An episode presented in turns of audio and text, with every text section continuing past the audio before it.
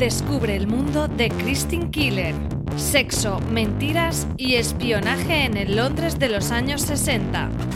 Cosmo estrena en exclusiva El escándalo de Christine Killer, una serie de la BBC centrada en el célebre afer político que tumbó al gobierno británico, el caso Profumo. Soy una persona normal y corriente. Tu cara es tu fortuna. Nunca he buscado la fama. Profumo. Puede que sea el próximo primer ministro. Pero la fama acabó encontrándome. ¿Cómo se llama? Christine Killer. Habla de ti y de Christine. Hace meses que se acabó. El pueblo tiene derecho a saber qué clase de hombre es. Soy joven. He cometido errores. Inocente. ¡Pum! Culpable. No te pierdas el próximo lunes 22 de junio a las 23 horas este estreno en Cosmo y cada lunes a las 23 horas un nuevo capítulo.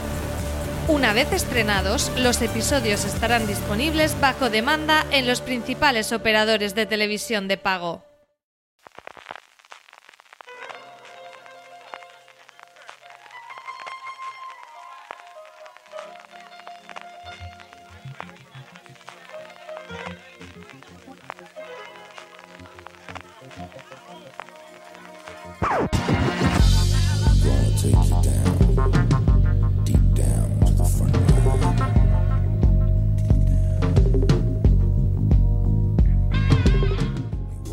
Bienvenidos a FDS Review, el programa de fuera de series donde cada semana analizamos, comentamos y debatimos sobre nuestras series de televisión favoritas. Yo soy CJ Navas y hoy para hablar de Mythic Quest Banquete de Cuervos, la comedia de Apple Televisión de TV Plus, que se ha convertido en una de las sorpresas del 2020. Está conmigo Valentina Morillo. Valentina, ¿cómo estamos? Hola, yo estoy muy bien, con muchas ganas de hablar de la serie por fin.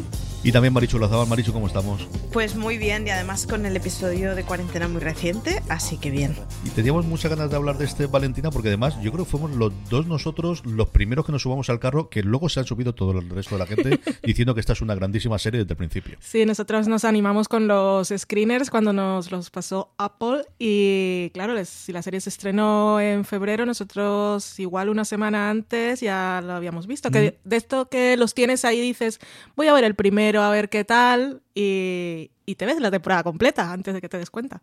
Y lo comentamos en Slack los dos, sí. Mariso hablaba de ese especial y es que es una cuestión curiosa y hablaremos evidentemente de ese décimo episodio que, que redondea de alguna forma esta primera temporada, que se estrenó el 7 de febrero, en la que ha funcionado muy bien el boca oreja, especialmente con la cuarentena, y que tuvo Marichu ese final apoteósico inesperado con ese décimo episodio grabado en cuarentena y que todo el mundo desde luego ha hablado maravillas de él y lo haremos nosotros también después en la parte con spoilers del programa. Es un episodio de cuarentena que no tengo muy claro cómo envejecerá, y hablaremos de él, pero que es un retrato muy fiel de lo que han sido los últimos meses de una forma bastante... mosquea bastante, ¿eh? que hayan sido con tanta rapidez capaces de plasmar muchas de las cosas que han pasado estos meses. Así que... capitulazo. De eso hablaremos en la segunda parte del programa, ya con spoilers para aquellos que ya hayan visto la primera temporada, pero como siempre hacemos en estos primeros 10-15 minutitos iniciales, Valentina, aquella gente que todavía no se haya acercado a Banquete de Cuervos, a Mythic Quest Banquete de Cuervos, ¿qué es la serie y, qué es lo que aporta distinto eh, la serie a las comedias que teníamos o lo que a la oferta que está ahora tenía Apple TV Plus? Pues la, la, serie es básicamente, si nos centramos en, en, la base, es una serie de oficina, como podría ser The Office. Es una serie de gente que comparte espacio de trabajo, en lo que tenemos unos personajes que podrían ser un poco arquetípicos y con los que en principio todos nos podemos identificar si hemos trabajado alguna vez en oficinas, así como pasaba en The Office, igual no hemos trabajado nunca en una fábrica de papel, pero identificamos a ese compañero que hace tal cosa, a ese jefe que puede ser un poco inepto y ese tipo de cosas. Y eso tenemos en esta serie, que es una oficina, pero en este caso es un estudio de, de diseño de videojuegos que seguimos el día a día de, de, esta gente y vemos las luchas entre el equipo creativo, eh, el equipo de desarrollo, el equipo comercial, la gente que se encarga de redes sociales y los que están más en el sótano, los que se sienten poco valorados y mucho humor. ¿Qué tiene de diferente esta comedia eh, con, o qué nos trajo de nuevo? No es el que se haya ambientado en un estudio de diseño de videojuegos, aunque es la primera, sino que llegó en un momento en el que igual con excepción de lo que hacemos en las sombras y estas cosas, es comedia, comedia, comedia pura, sin ser multicámara ni sitcom ni vamos a escuchar las risas pregrabadas, es una serie que está hecha para hacernos reír. Y eso fue lo que nos aportó en ese momento a principios de año, cuando Apple pues iba sacando cosas que no siempre terminaban de convencer, pero a lo poco tiene un catálogo cortito, ¿eh? Tiene un catálogo limitado, pero casi todo, si es en proporción, tiene muchas cosas buenas. Y luego sacó como comentamos, ese episodio en la cuarentena que se pusieron en marcha súper rápido y es que les, les quedó tan bonito y tan ideal que todos nos pusimos a hablar nuevamente de la serie y la gente, si vio ese episodio, seguramente decidió echar atrás o igual empezaron por el principio, pero pues eso, es una, es una de las mejores comedias que hay ahora y una de las series del año. Hemos tenido desde luego esas dos oleadas, una cuando terminó, eh, o después de verlo de la gente que veía, y luego esa segunda oleada de, fans y de, críticas positivas después de ese episodio en cuarentena. Maricho, ¿cuándo, ¿tú tienes algún recuerdo de cuándo fue la primera vez que te acercaste a la serie o que tuviste conocimiento de que existía la serie y qué pensaste en ese momento? Por vosotros, porque hicisteis mucho spam. Básicamente, yo fui a la serie porque fue la serie de la que estabais, venga a comentar con los screens que habíais visto de Apple. Y fue en plan, bueno, pues es comedia de malas. Lo bueno que suele tener una comedia canónica es que son episodios de 20 minutos, te ves tres o cuatro y si no te convence no pasa nada. Me vi el primero, me vi el segundo y me vi toda la temporada de en una sentada. Así que me convenció. Mm, pero es una serie a la que mm, básicamente he llegado por el spam en redes, porque estabais vosotros hablando de ellas y porque veías que había muy poca gente que veía la serie, que se quedaba con ella y que no le convencía. Y es una cosa que pasa mucho con las comedias. Si no entras, no entras y no pasa nada, no hay que verlo todo. Pero a la que entras, hay muchas comedias que, te atrapan completamente y esta tiene un submundo propio suficiente como para que sus personajes o te caigan muy mal porque están infantilizados o te maravillen y te los quieras llevar todos a casa precisamente porque son un desastre y están infantilizados. Valentina, ¿tú qué recuerdas del este con la salvedad de que, a diferencia mía, tú sí que has visto de donde viene la gran parte del equipo creativo y también de los delante de la pantalla de los intérpretes, que es de ese Colgados en Filadelfia o It's Always Sunny en Filadelfia, la comedia ahora ya más longeva de la televisión, abatiendo los récords que llevaban desde el año 50 con la próxima temporada. Sí, ya la próxima temporada será la número 15, la estamos esperando. Eh, yo soy muy fan de la serie y sí que los conocía. Y cuando empezamos a ver los proyectos que traía Apple, eh, sobre todo, yo me enteré del proyecto, creo que fue en la presentación aquella que hicieron en la primavera del año pasado, que salieron imágenes eh, de... no, no, había trailers en aquel momento, pero salieron imágenes de las series y vi a Rock, Rock McHelney que es uno de los creadores y protagonistas de Colgados en Filadelfia, y, ahí fue donde dije, ¿esto qué es?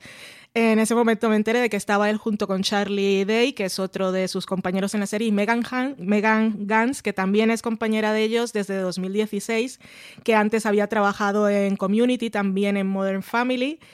Y mm, pues me parecía curioso y ya está, porque siendo una serie de Apple, yo pensaba en estos creadores y pensaba en la serie que conocía, que era Colgados en Filadelfia, y dije, mira, pues no sé si los van a dejar hacer lo que están acostumbrados y entonces no sé qué tipo de, de producto puede ser. Y justo antes de que se estrenara comencé a ver todas las entrevistas que, que, hicieron. Había un panel que no recuerdo de dónde era, que habían hecho una premiere, que estuvieron hablando.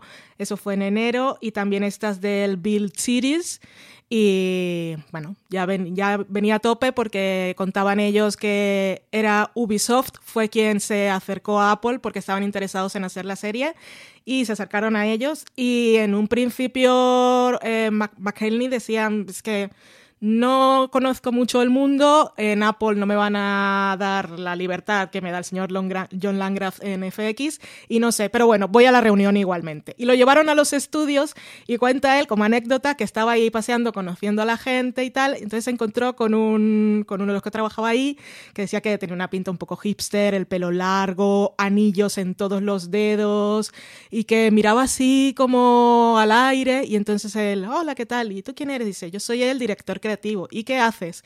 Entonces dice que el tío se quedó así como en una pausa muy larga y se quedó mirando el infinito y dijo, yo creo mundos. Y entonces dice que después de conocer a ese personaje, llamó a Charlie, a Charlie Day y le dijo, vamos a hacer la serie.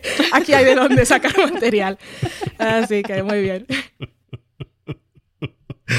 Ay, Dios mío. Yo era una serie que recuerdo conocer primero más en los círculos de Apple, donde todavía, pues, pues eso sigo a, diario y con Pedro Andar de vez en cuando hacemos una cosa más con una cierta irregularidad absoluta y hablamos un poquito de los productos de Apple. Y porque era una de esas series que cuando se comentaba lo que decía precisamente Valentina y cuando había esas, yo creo que más leyendas originalmente o, algún comentario de alguien que no salió especialmente bien parado del tipo de series que iba a hacer Apple y que iba a ser una especie de Disney Light, todavía sí podía ser más todavía, y que luego la realidad, quitando el sexo explícito, como mucho. Yo creo que vamos a tener absolutamente de todo, tanto en temáticas como en, como en frases, como en comportamiento de los personajes, en la, al menos las ofertas que hemos tenido hasta el día de hoy cuando estamos grabando esto en primeros de junio del 2020. Pero sí que era una cuestión de cómo puede ser esta gente. Yo no he visto tanto eh, Colgados en Filadelfia, he visto algún episodio suelto en algún momento, pero sí conozco el tono que tiene eh, esa comedia y se habla muchísimo de cómo va a trasladarse ese tipo de humor a esta serie. Y luego la parte de Ubisoft, que era una cosa muy curiosa de cómo hacerlo, que luego la integración, quitando un episodio en el que sí que tenemos más parte en, un mundo de los videojuegos, realmente queda como esas transiciones entre escena y escena, que en otras ocasiones tendríamos el, fundido a negro para publicidad y aquí que sirve de alguna forma de transición, pero poco más. Sí que tenía la esperanza de, y esta porque no puede ser el Orange de New Black de, Apple. Al final hemos tenido toda la cabalgata de nombres propios, como decía Valentina, de esa presentación en la primavera del 2019, de nombres muy grandes. Hemos tenido todos los grandes estrenos a final de año, con sus problemas de comunicación más o menos, pero al final realmente la que le funcionó en su momento a Netflix fue la que estaba oculta. Y aquí tenías gente que lleva mucha tradición en hacer series en el que le iban a dar más libertad porque no te iba a tener tanto el foco metido como evidentemente la serie de Aniston y de Reese Witherspoon, ni siquiera tampoco la, serie, pues eso, del creador de Battlestar Galáctica y de, y de Outlander en los últimos años. Y yo pensaba, tenía confianza, no sé exactamente por qué me venía, si era un, poco de, buenismo también de, cuando fue, de y, por qué esto no puede funcionar. Y de verdad que yo creo que sí que funciona y podemos hablar, antes de pasar la parte de los spoilers, Marichu, de lo mucho que nos ha gustado la serie y, y que en general recomendamos yo creo a todo el mundo, ¿no? Sí, la serie funciona muy bien. Eh, necesita muy pocos episodios para tomarse el punto y para crear ya un, entorno en el que todo funcione bien. Tiene muchísimos eh, protagonistas y secundarios que estamos hartos de ver en comedias. Está Danny Pudi, pero está Murray Abraham, que hace el papel de ganador del Nebula, de, bueno, pues señor o mayor que intenta meter pues, las historias clásicas en un videojuego. Está Elisa Hennig que le hemos visto en The Sinner, pero que es también el, chaval de Alex Inc. Es una de esas series en las que prácticamente todas las caras que estás viendo las reconoces de haberlas visto en otras series y funcionan muy bien. Luego está una señora que a mí me está maravillando últimamente, que es la, la que hace de Michelle, de la programadora, que es una tipa que hemos visto como actriz de fondo en Crashing y como actriz de fondo en Space Force, que la pobre señora, yo no sé si es impertinente o se ha encasillado en ese papel, pero hace un papel maravilloso de señora con la que no te irías a tomar un café. Y en general es que está muy bien montada, está bien escrita, está bien interpretada, funciona como la seda desde muy pronto.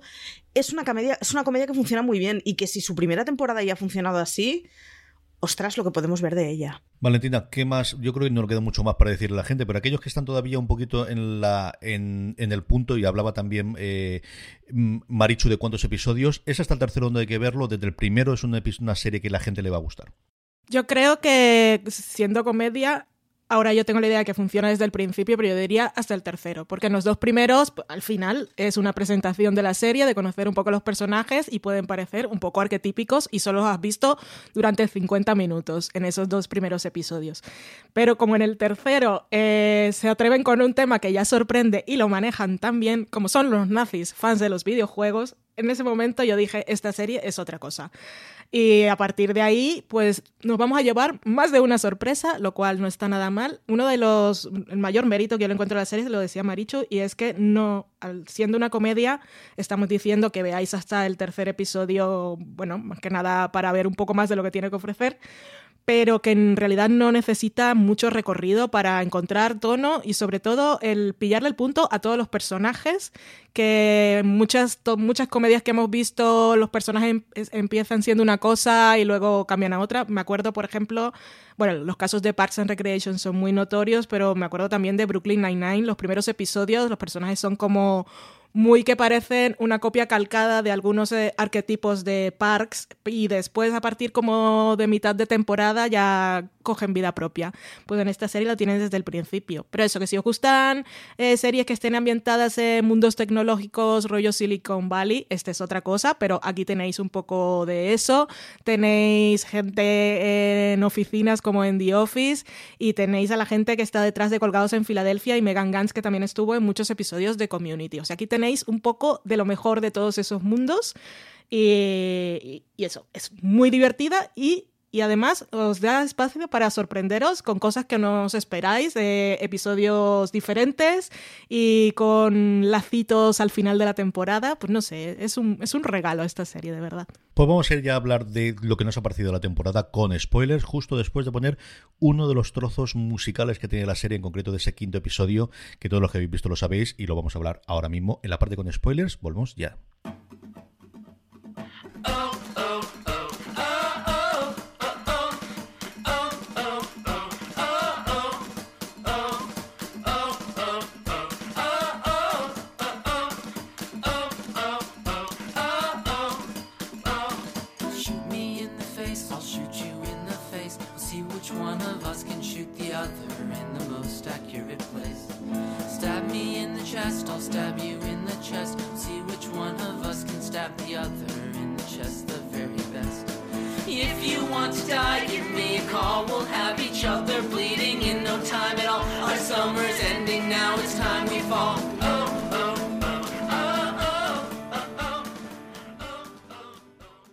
Estamos ya de vuelta, Marichu, Valentina, vamos a repasar los personajes principales, los que más nos gusta.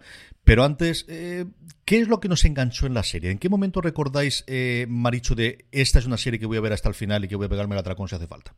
Yo con los nazis. Mm, es que todo mejora con nazis, para que nos vamos a engañar. Es una trama tan absurda, tan bien llevada, que tiene un subtexto tan bueno y un final tan bueno, el rollo de al final una cámara de eco y mira, que se den de sopapos entre ellos, que nadie los escuche, que beban felices en su guetito y no salgan de aquí y no molesten. Me parece maravillosa la solución y, es que todo el episodio es muy gracioso. O sea, e, ese rollo de en cuanto se genera una herramienta, habrá penes en internet. Y bueno, pero si son nazis se dedicarán a hacer esvásticas. Bueno, pero pueden hacer esvásticas de penes. Es como tan absurdo todo que es una maravilla. A mí es, fue un episodio que me hizo reír muchísimo. Yo reconozco que cuando arranqué el de la pala me pareció completamente absurdo y sin embargo lo volví a ver ayer a la tarde para refrescar para la grabación de hoy y visto ya ya, habiéndole tomado el pulso, es que el arranque ya es muy bueno. Lo que pasa que sí que, en mi caso sí que fue de estar gustándome lo que estoy viendo, pero parecerme gente muy simplona, porque tienen unas dinámicas completamente tóxicas y completamente infantiles, pero claro, luego llegan los nazis y es que es como, o sea, eso de que les creen ya directamente una herramienta para que los nazis puedan hacer el saludo nazi y es como, vamos a ver, esto no va así, esto no va así. me reí muchísimo y ahí ya definitivamente me cautivó. Eso sin contar que como está Dani Pudi, yo ya sabía que la iba a ver hasta el final, porque esto es así y cada una eh, acosa a quien quiere y en mi caso es Dani Pudi el, la víctima de todos mis, mis acosos. Estoy contigo, no me acuerdo. Yo creo que Pudi también fue una de las cosas que desde luego me llamaron inicialmente para ella. Valentina, tú también fue el tercer episodio el que te dijo a partir de aquí tiro para adelante y tú ya venías comprada desde casa con el primer episodio. Yo venía comprada, bastante comprada, porque conozco a los que estaban haciendo la serie y el personaje de Ian, que es el de Rob McElhenney, es un poco eh, que te parece superficial y tal, pero a mí me hace mucha gracia porque me recordaba en parte a una mezcla de personajes de Colgados en Filadelfia. Pero ese tercer episodio con lo de los nazis fue para mí el punto de maravilla por varias cosas. Primero, porque dije, sí se van a atrever a hablar de cosas eh, un poco con un tono diferente, porque la idea no era ser una... Colgados en Filadelfia ya la tenemos y seguimos haciéndolo, llevamos 15 temporadas y es en FX y es otro público y otro tono. Entonces no tenemos por qué replicar, vamos a llegar a un público más amplio pero se iban a atrever a hablar de esos temas porque no era nada fácil. Pero en este episodio nos introducen a la de Community Manager que la tienen en el sótano, que no le dan tarjeta para subir, que me hace muchísima gracia. Y, es una hermanita de la caridad. Y todo, cuando se montan el, el, el gabinete este de crisis con las pizarras para analizar los pros y los contras de si tenemos que permitir que los nazis son nuestros fans, nos dan dinero, ¿qué tenemos que hacer con ellos? ¿Esto es un problema de imagen o tenemos que darles un espacio seguro? ¿Estamos haciendo que el espacio no sea seguro para los demás? Y se ponen a debatir todos los pros y los contras. Y dije, esto es maravilla. Así que ese episodio me hizo mucha gracia porque me pareció, no sé si eso puede pasar en la vida real así tan concreto, eh, pero cuando te aparece, claro, tienes un producto y descubres de repente que tienes un grupo de fans que no le va bien a tu marca, pues esto es un problema de crisis gordo. Y me pareció muy guay. Pero también ya desde la entrada, aparte de, de, la gente que conocía de Colgados en Filadelfia, también ver a Danny Pudi en un personaje diferente al de... Porque lo veo y ya me imagino que va a ser a Beth en Community. Y su personaje en esta serie me encanta y además me ha ido sorprendiendo en todos los episodios, hasta el de la cuarentena. Y ver al señor eh, Murray Abraham en, este papel de este sello es que es maravilloso. Se nota que se lo pasa tan bien y bueno, y se lo ha pasado bien porque lo escuché en, lo de Bill Series, dijo que le había llegado el guion y dijo, esto es, esto es tan loco y nunca me han ofrecido algo así que tengo que hacerlo. Y ellos flipaban porque cuando les preguntó la directora de casting, ¿a quién, quién os gustaría para este papel? Y dijeron, pues a alguien tipo el señor F. Murray Abraham, pero no pensando que lo iban a conseguir. Y, y, claro, son de esas cosas de que nunca le ofreces a algunos actores cierto tipo de cosas porque piensas que te van a decir que no y luego todos nos lo pasamos genial. Abraham preguntando si el, el discurso que tiene que hacer para los nazis es a favor o en contra es maravilloso. o sea, el rollo ese de, pero vamos a ver, ubiquémonos. Todo su papel hace tan de señoro que huele a naftalina que es una maravilla. Es una maravilla. Ya que estamos con personajes, yo creo que podemos comentar ellos. Eh, si queréis, empezamos por los dos principales, que tenemos a Ayan, que ya lo he nombrado Valentina, y esa Poppy, que para mí, desde luego, es el gran descubrimiento de la serie. ¿no? Al final, yo ya había visto el trabajo de alguno de ellos, a Pudi, pues, que vamos a decir en su momento en Community, a Abraham haciendo cosas mucho más serias, eso sí. Pero yo creo que esa relación entre Ayan y, Poppy, que inicialmente empieza muy en los antípodas y que luego, sobre todo en la parte final de la, de la serie, cuando yo creo que tiene uno de esos momentos brillantes de comentar al youtuber inicial en el hijo de Ian y, y esa parte emocional, pues como tantas veces te digo yo también, que, que al final las comedias es las que eh, cuando tienes todo ese punto te puede dar momentos dramáticos bastante interesantes. Aquí no es que te den ningún momento tampoco excesivamente poso que puedas tener en otras comedias, pero a mí esa relación de cómo se haciendo en, durante los primeros nueve episodios, y luego comentaremos también en ese décimo esa escena del, del pasillo que tenemos en el, en el episodio especial de la cuarentena, eh, Marichu, me ha dado mucho más de lo que yo podía pensar desde luego en el primer episodio. Da mucho más la tipa, o sea, ya la he metido en el radar automáticamente desde el primer momento es cómo se puede ser tan abrazable y tan apeluchable. Es, o sea, una cara de angélico y de desesperada con Ayan, que está absolutamente mm, desmadrado todo el rato y en absolutamente todas las escenas, y ella intentando ser seria. Es muy buena todo el arco de cómo quiere ser una persona seria y trabajar en un lugar ordenado y maduro, y por lo tanto acepta ofertas externas, pero luego es como, pero es que yo os quiero mucho, es que sois lo peor de mi vida, pero también sois lo mejor. Es una pasada y ella está increíble, ella es, es, un gustazo y yo no la tenía nada localizada y, y es un gustazo de mujer, vamos. La necesito más. Valentina, ¿cómo has visto esa relación que se va entrecruzándolo durante toda la temporada entre Ryan y, y Poppy? Pues me encanta que sean el corazón de la serie, son tan diferentes y claro, ella se siente poco valorada porque su trabajo, es de estas cosas que hay trabajos, eh, cuando trabajas en equipo, hay cosas que la gente no ve. Y entonces cuando son otros los que se llevan todo el reconocimiento por lo que haces, pues al final un poquito de ego para este tipo de cosas tienen. Pero ella sobre todo, más que ego de cara a la galería, es no, no sentir el reconocimiento de, de Ian que porque claro, ella es la que él crea los mundos, pero ella es la que los hace posibles. Entonces, pues cuando empiezan a, a darle, pues a tocarle la oreja en otros sitios, es normal, se siente valorada y tenga la tentación de irse. Pero a mí lo que más me gustó de la relación de ellos es que para comedia va muy bien lo de pues el, choque constante y que nosotros vemos que en realidad eh, se llevan bien, pero que tiene que haber conflicto, pero que lo hayan llevado a un punto emocional y sobre todo hilándolo con ese episodio que tenemos, que ya hablaremos de él, el que es una, un episodio, una historia autoconclusiva, vamos, independiente, que decíamos esto pues, no va a ninguna parte eh, y luego en el final de la temporada si vemos claro, el final de la temporada es que eh, la oficina está en aquella misma casa donde había empezado aquella gente y que ellos son un poco esa pareja y tienen que aprender de los errores eh, para, para, bueno, para poder seguir trabajando juntos. Pero el episodio, que el momento que a mí me dejó súper shock, que me sacó la gribita y todo, fue ese de, de, de, la cuarentena, que ya hablaremos también, solo lo dejo caer ahora a Sins, porque no me lo esperaba y me pareció tan bonito. Llegó en un momento ese episodio en que necesitábamos que nos hicieran reír y la serie lo consigue, pero también había que hablar de otras cosas. Y ese sentimiento de aislamiento y de soledad que podían sentir muchas personas y que, que, no tenían la suerte de haber quedado confinadas con alguien más o, o, que mira tú que podías tener problemas con la gente con la que te habías quedado durante el confinamiento.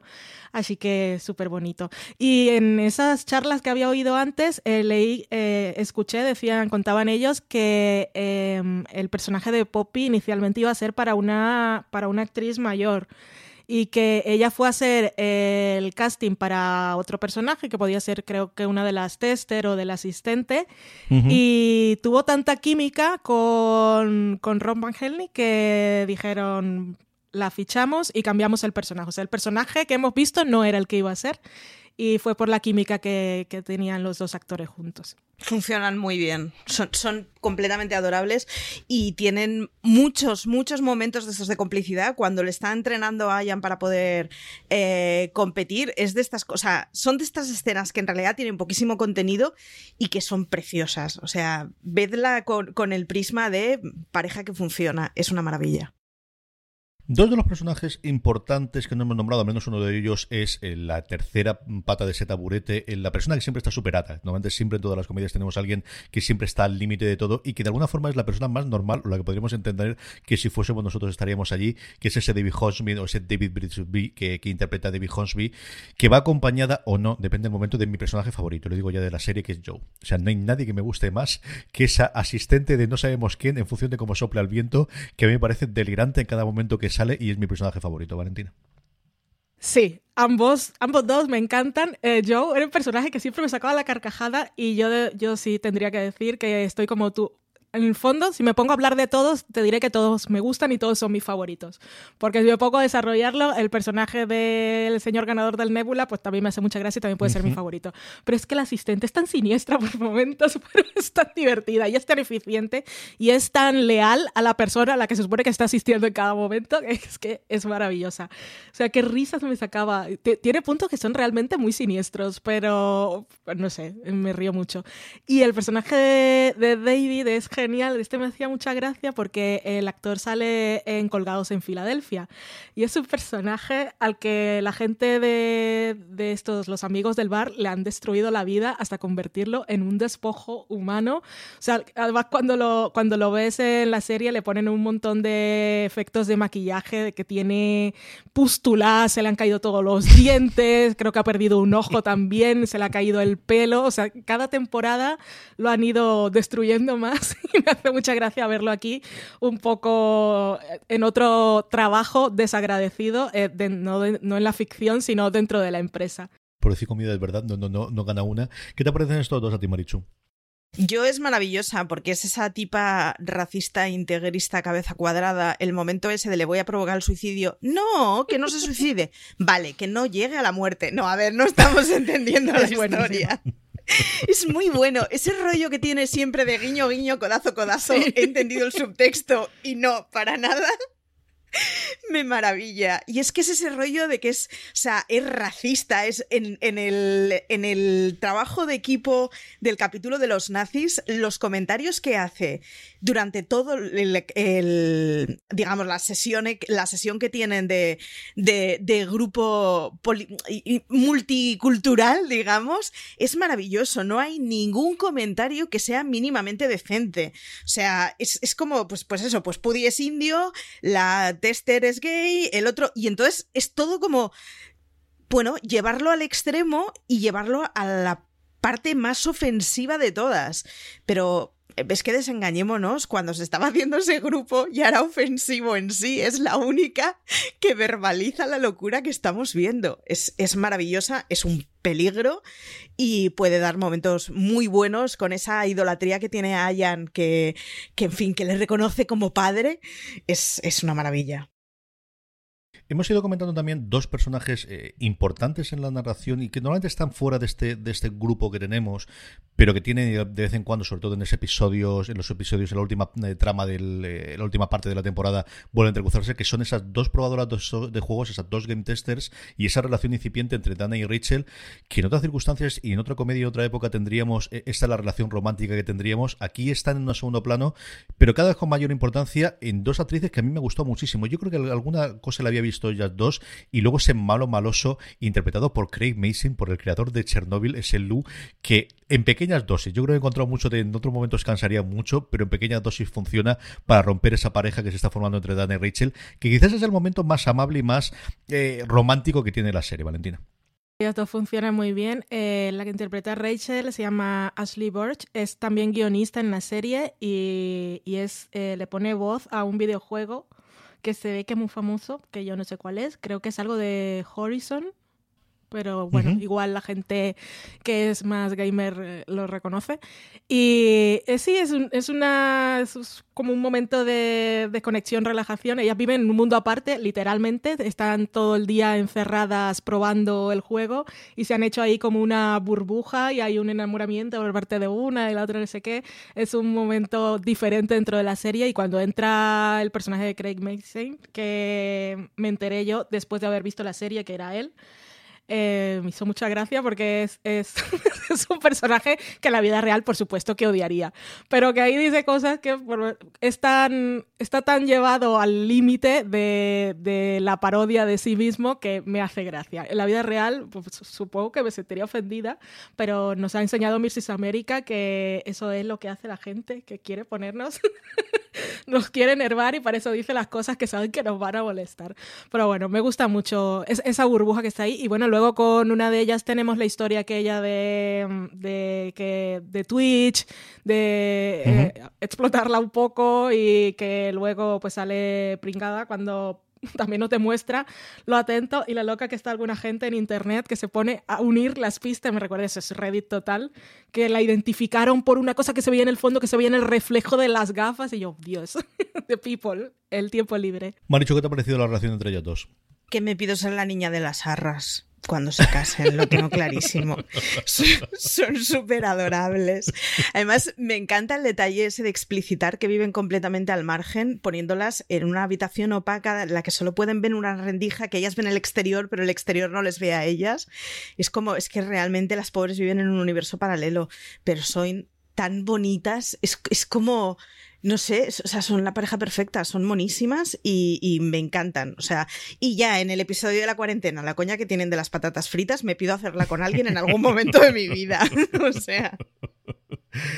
Y luego hay un montón de personajes secundarios que tenemos de fondo. Eh, Valentina, más allá que nos acordemos de alguno que nos guste, yo creo que también esta serie tiene el potencial de ser como pasa en Recreation, de tener al final 7, 8, 10 personajes principales, pero un elenco de 10 o 15 personajes que vayamos teniendo temporada tras temporada y que vuelvan a salir y que vuelvan a tener y que dan mucha vida eh, en general a todo el mundo que se está construyendo alrededor de este centro o de, de este punto dentro de Mythic Quest.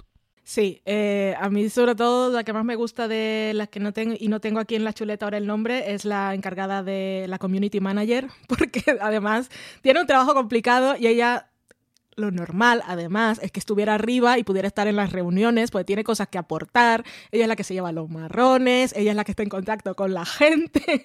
y al final la tienen ahí apartada, que no, no le dan tarjeta para subir, que cree que hay más gente como ella, pero en realidad es la única que está oculta. Es su persona. Y la actriz está muy bien. Y me gusta porque en el episodio confinado también aparece solo un momento y, ay, no sé, es maravilla. Es que lo tienen, lo tienen tan clavado todos los personajes.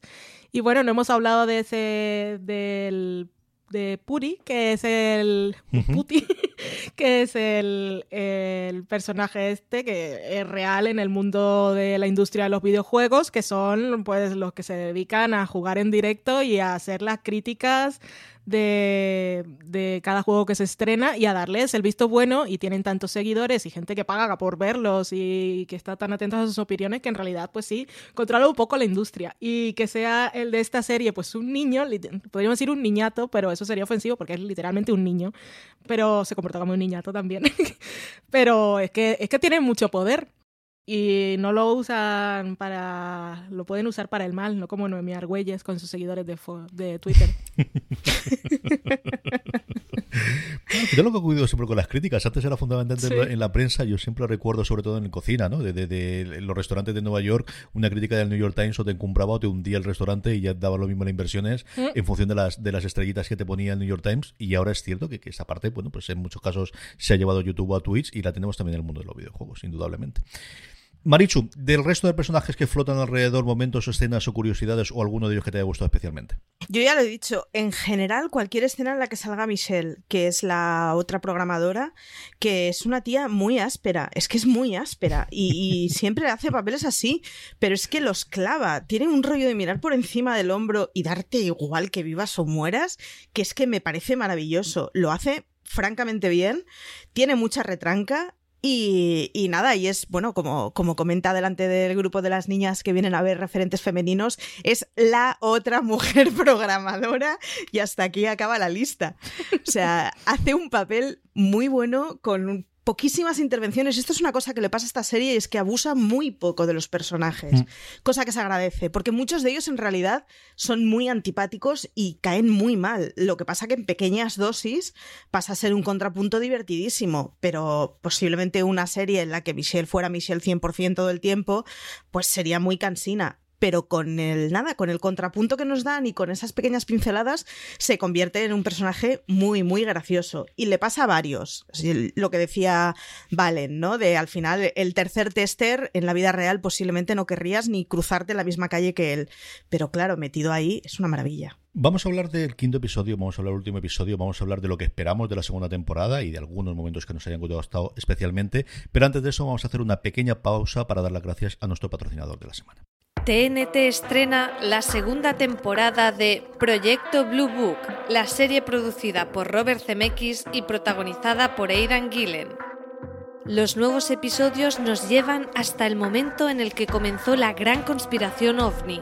Se centran en casos reales que despertaron el interés de Estados Unidos, como los controvertidos casos de Roswell y el Área 51. Existen. ¿Cuánto puede seguir fingiendo creerse algo que sabe que no es cierto. ¡Dígales lo que vio! ¡Dígaselo!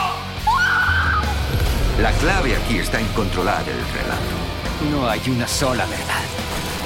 Nunca nada.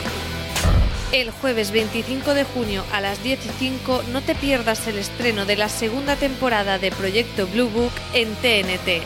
Y al día siguiente de su emisión vuelve a disfrutar de los episodios en los servicios bajo demanda de los operadores como Movistar Plus.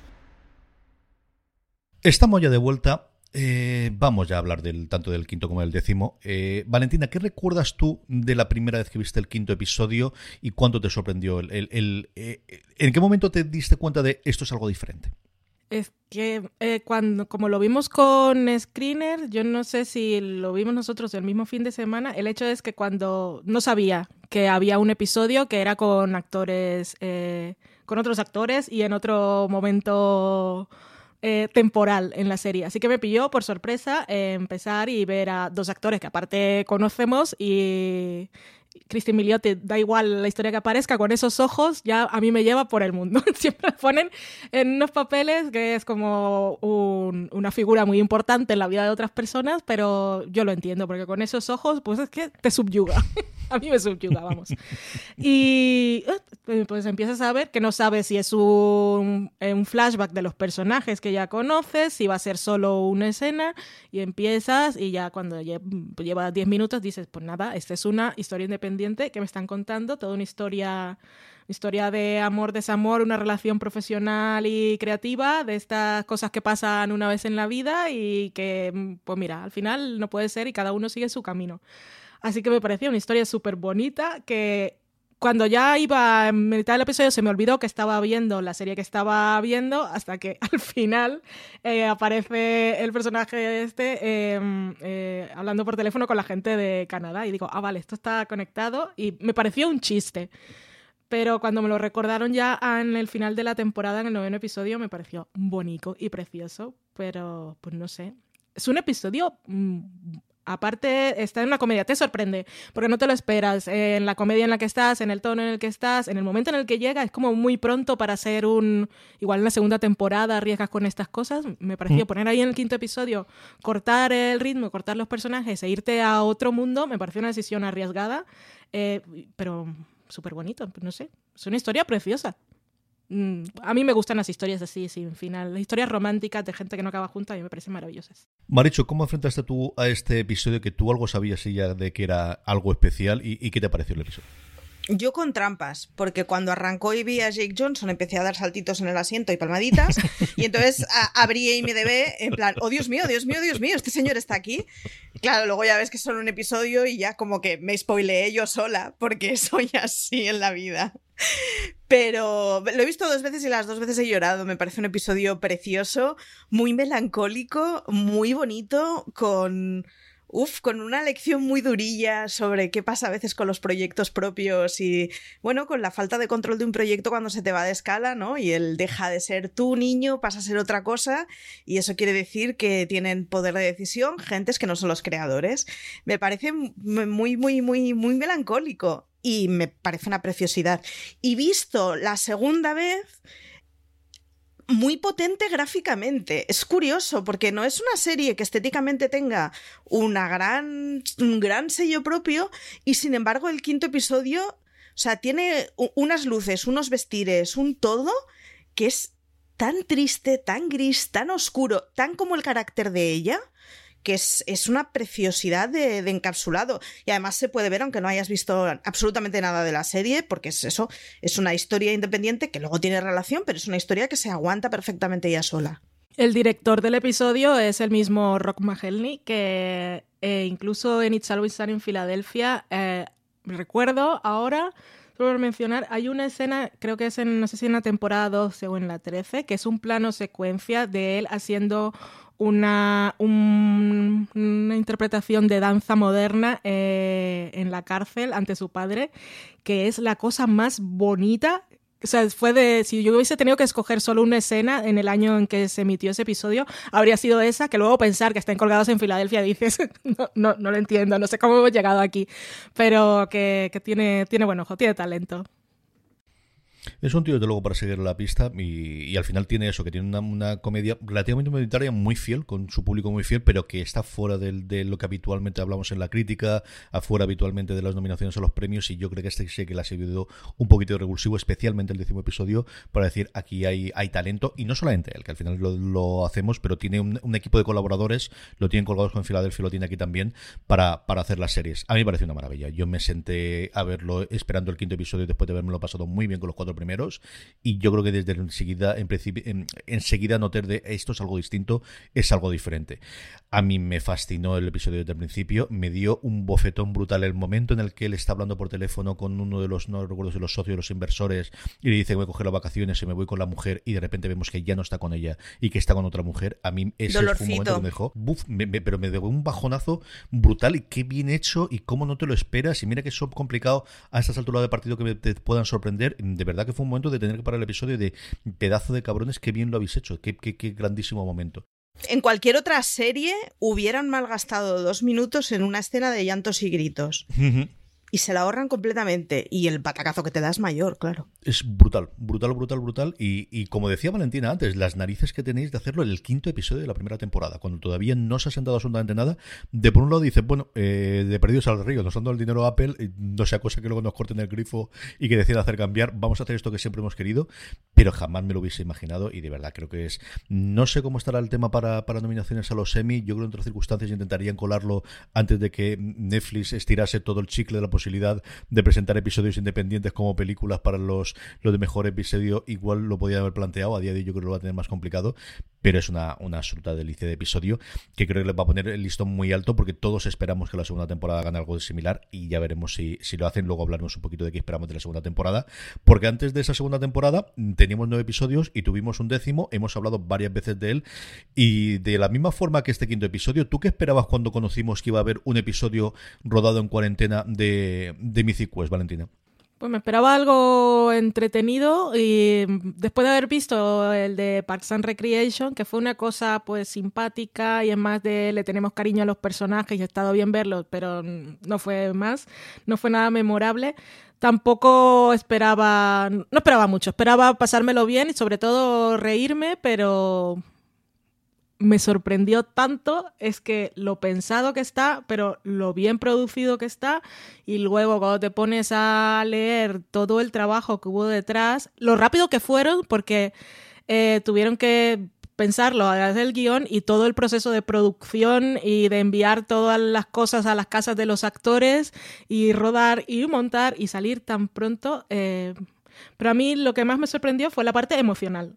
Pero luego tienes, es que aparte, luego tienes, a ver, tienes momentos para que brillen todos los personajes, todo tiene sentido. Eh, las reacciones, los momentos que tiene cada uno, todos, todos brillan, pero es que están clavados. Son la gente que había conocido durante nueve episodios y esto es perfecto. Me parece tan lógico y natural que, eh, o sea, me parecen personas. Me parece lógico y natural que eh, se haya terminado la temporada y ahora se hayan reunido para hablar así y ver al otro en la piscina y todas estas cosas.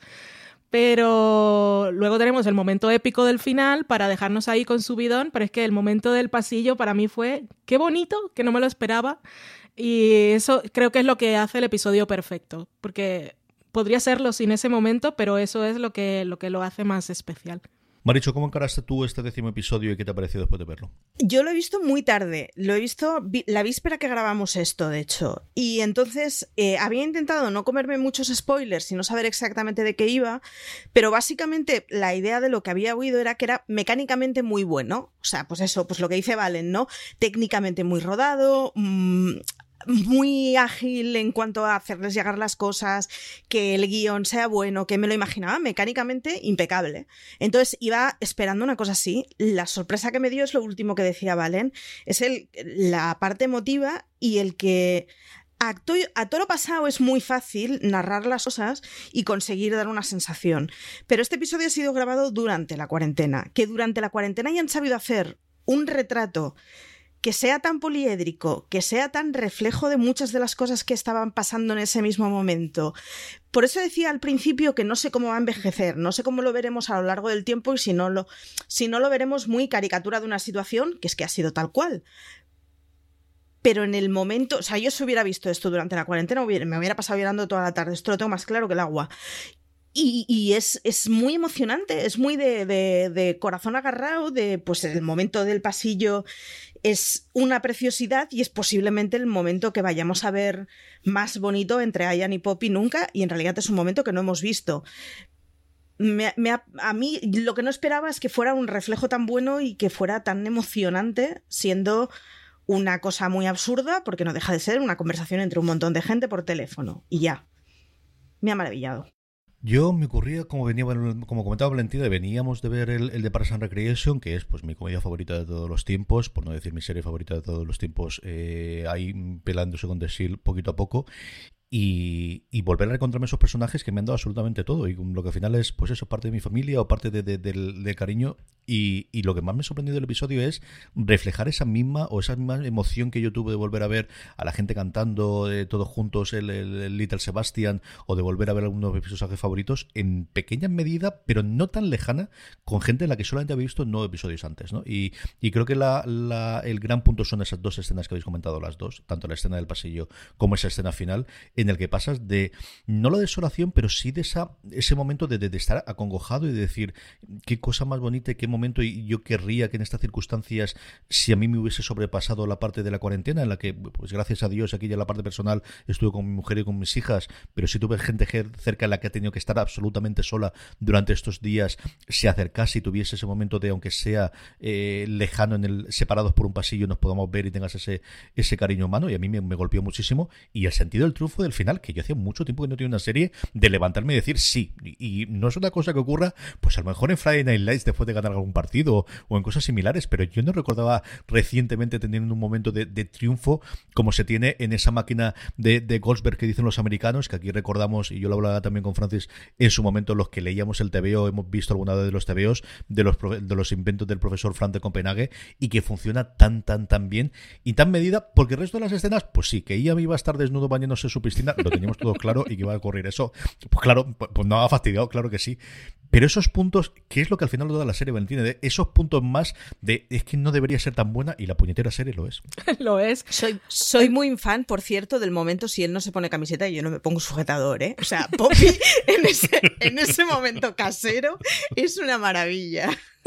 Y buenísimo también el momento apuesta entre Brad y David. Ay, sí, el, el otro apuesta por la donación y el otro lo va haciendo eh, que, re, que, que, se, que, caiga más, que caiga más, que caiga más. Y en realidad, si, si yo no soy, no soy una mala persona, yo no soy un monstruo, la donación ya está hecha y le hemos triplicado. Pero yo quería algo a cambio. pero que hemos venido a divertirnos. Claro. Que siempre ocurre personaje de es, es, una cosa muy buena del papel de Puddy, ¿eh? Y es que, o sea, objetivamente el resumen que hace no es de un tipo muy terrorífico, pero, ostras, en el proceso, vaya tipo, es un ¿eh? Cabrón. O sea, sí. Fundamentalmente es un cabroncete que luego tendrás un momento de corazón y lo que tú quieras, pero es bueno su trabajo, que él lo ha contratado para sacar pasta Correcto. para tener que pagar las nóminas, y si no, alguien tendrá que hacer esto mientras vosotros estáis juganteando y lo que sea, y luego es un pedazo de cabrón, sencillamente, eh, de este tipo de cosas. Ahora, los problemas que tienen las primeras temporadas cuando funcionan tan bien es lo que esperamos de la segunda, Valentina. ¿Qué le pedimos a esta gente la segunda temporada de Mythic Quest? Pues yo solo les pido que sigan haciendo lo que han hecho hasta ahora y es dificilísimo. Cuando tienes una primera temporada tan buena, el reto es la segunda, desde luego, porque, a ver, ¿cómo mantienes? Si, tienen, si creen que tienen la necesidad de superarse y entonces se ponen a hacer muchos cambios, o si ya, está, ya saben que tienen algo sólido y siguen creciendo a partir de ahí, que solo lo que pida la historia. Así que yo confío porque es que después de haber hecho esos nueve episodios y haber vuelto con ese episodio especial del confinamiento, esta gente tiene las cosas clarísimas. Así que solo espero que sigan haciendo lo que saben hacer y que mm, sigan sorprendiéndome como lo han hecho hasta ahora, si es lo que creen que necesito. Si no, que hagan justo, justo lo, lo que haga falta, porque es que de verdad estoy entregadísima. Lo que han conseguido en solo nueve episodios a nivel de personaje y de tono y química y de solidez, a mí me parece una cosa muy meritoria. Marichu, ¿qué le pides tú a la segunda temporada de esta gente? Yo, eh, lo, lo, mismo que Cabal, en realidad me basta con que sean conservadores. O sea, creo que lo que nos ha sorprendido el quinto episodio y lo que nos ha sorprendido la cuarentena es difícil que vuelva a pasar. Entonces, no le voy a pedir que la segunda temporada tenga esos dos momentos. Es que estamos hablando de dos episodios de 10, es un porcentaje altísimo. Y más en una comedia y en una primera temporada. O sea, no le voy a pedir esas genialidades a la segunda con que sean como el resto de los ocho episodios, yo me doy con un canto en los dientes. Si puedo tener una comedia confortable, que, que me haga sentir bien, que tenga unos personajes a los que quiero, que me hagan reír, que me, me basta con eso de verdad. Y en mi caso, eh, yo no me sentía tan así con una serie desde que descubrí Community en su día, de sentirte en casa muy, muy, muy desde el principio.